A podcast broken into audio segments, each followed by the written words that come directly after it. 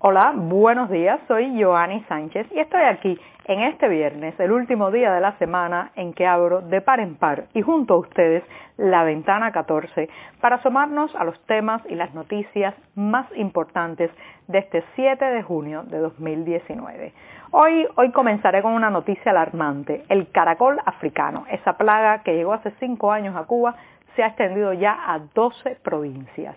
Mientras tanto, Rusia planea invertir 200 millones de euros para mejorar el ferrocarril cubano. Y a los que se preguntan dónde están los medicamentos, les contaré cómo la falta de materia prima contribuye al déficit de fármacos en la isla.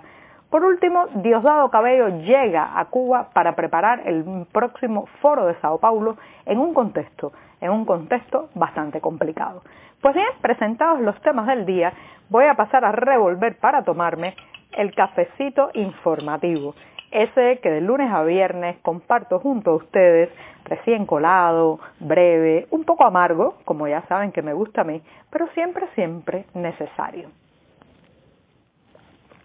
Después de este primer sorbito del día, les recuerdo que pueden ampliar todos los temas y noticias que comente hoy en las páginas del diario digital 14 y medio que hacemos desde dentro de Cuba. Pues les comentaba que eh, la, la, primera noticia de hoy era bastante alarmante y tiene que ver con un animal, el caracol africano, que hace casi cinco años se introdujo en la isla. Según cuentan las autoridades, parece ser que los primeros ejemplares de caracol africano que llegaron a Cuba fueron transportados en la maleta de un viajero, eh, muy probablemente que los traía para fines mágicos religiosos, para usarlo en ceremonias mágicos religiosas. Sin embargo,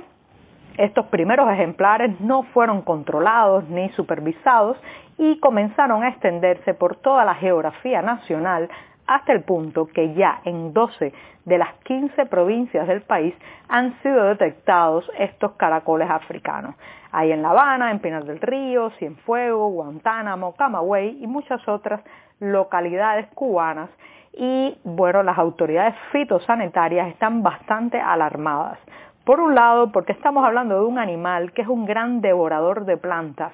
Se calcula que puede consumir hasta 250 variedades de plantas, entre ellas muchas de las destinadas al cultivo para el consumo humano. Eh, considerado una plaga a nivel internacional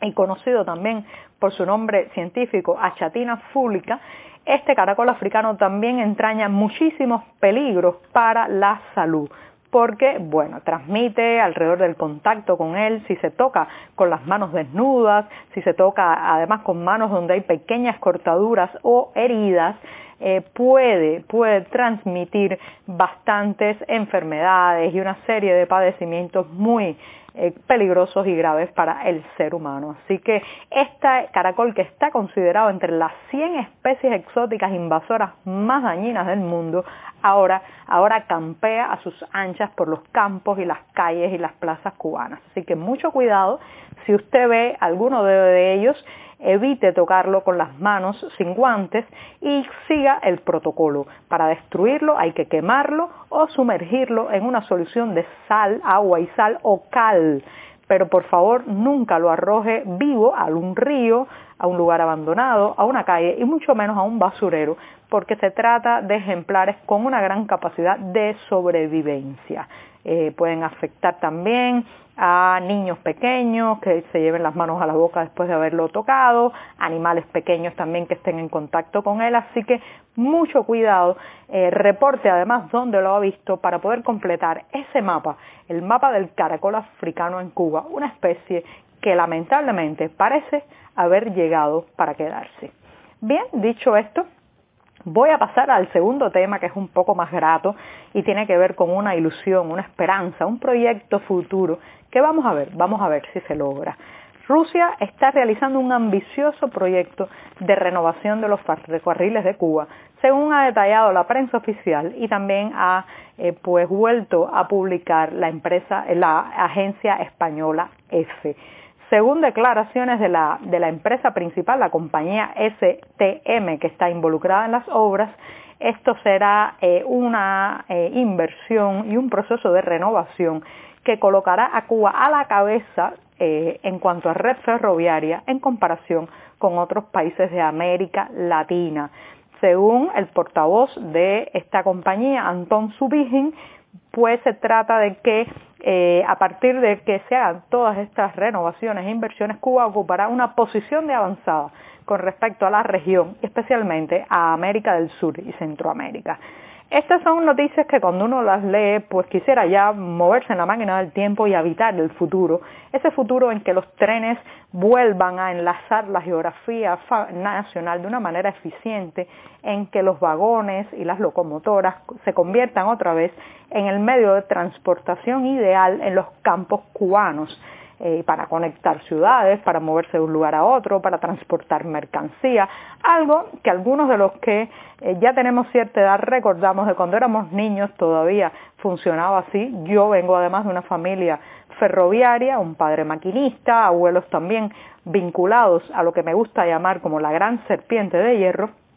y por eso pues eh, padezco especialmente eh, todo el deterioro, la destrucción, la caída en picada que ha tenido la red ferroviaria cubana. Eh, según dice esta empresa, esta compañía rusa, pues será una renovación que incluirá desde la importación y la compra de equipos hasta el tema de las líneas férreas, nuevos trazados en algunos lugares y en total Rusia suministrará a Cuba 75 locomotoras. Eh, todavía, lamentablemente, a pesar de que algunas de esas locomotoras y vagones ya llegaron a la isla, todavía no notamos la recuperación mínima siquiera del sector ferroviario. Así que esperemos que todos estos titulares se conviertan en realidades y sobre todo preguntémonos ¿Por qué ha tenido ahora que Rusia venir a salvarnos el ferrocarril cuando Cuba siempre fue una potencia en ese medio de transporte? Pues bien, con esto me voy al tercer tema del día que tiene que ver con los fármacos, los medicamentos. Llevamos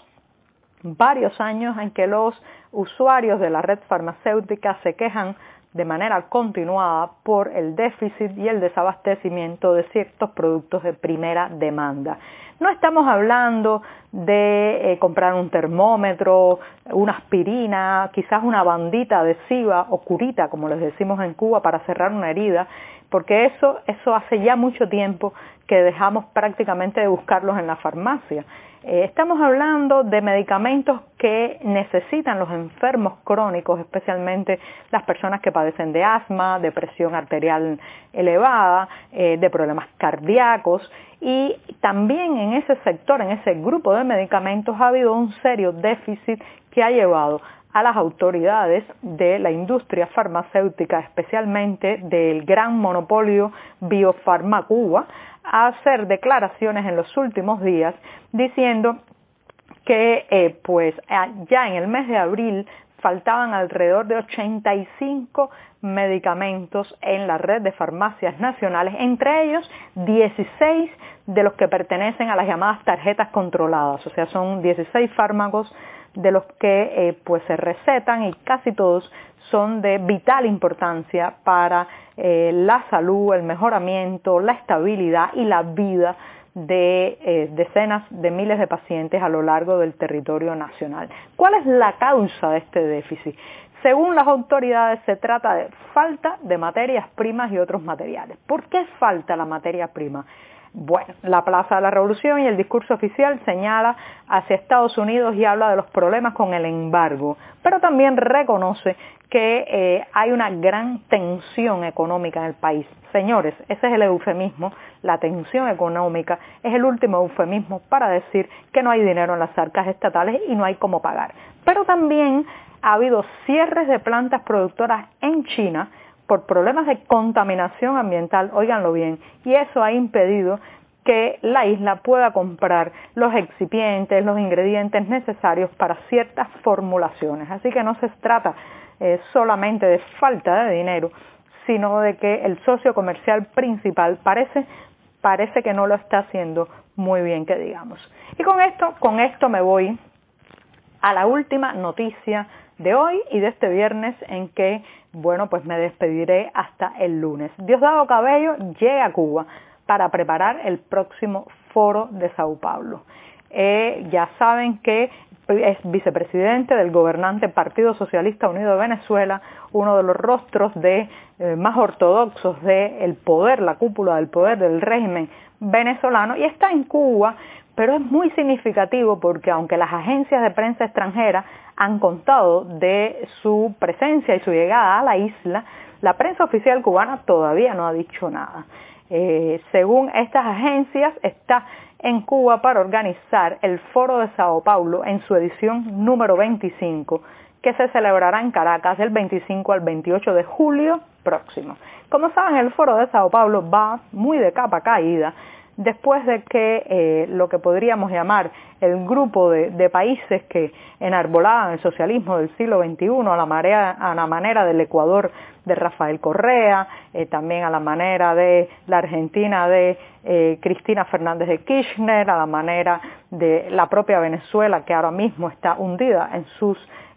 su crisis política, social y económica, pues en la manera en que estos, estas fotos de familia eh, fue perdiendo eh, integrantes, el foro de Sao Paulo siguió cayendo y cayendo en desgracia, porque es un foro que no ha logrado superar la gritería ideológica, el, echar la culpa siempre fuera y la complicidad a partir, a partir de considerandos políticos. Y con esto, con esto me despido hasta el lunes. Muchas gracias.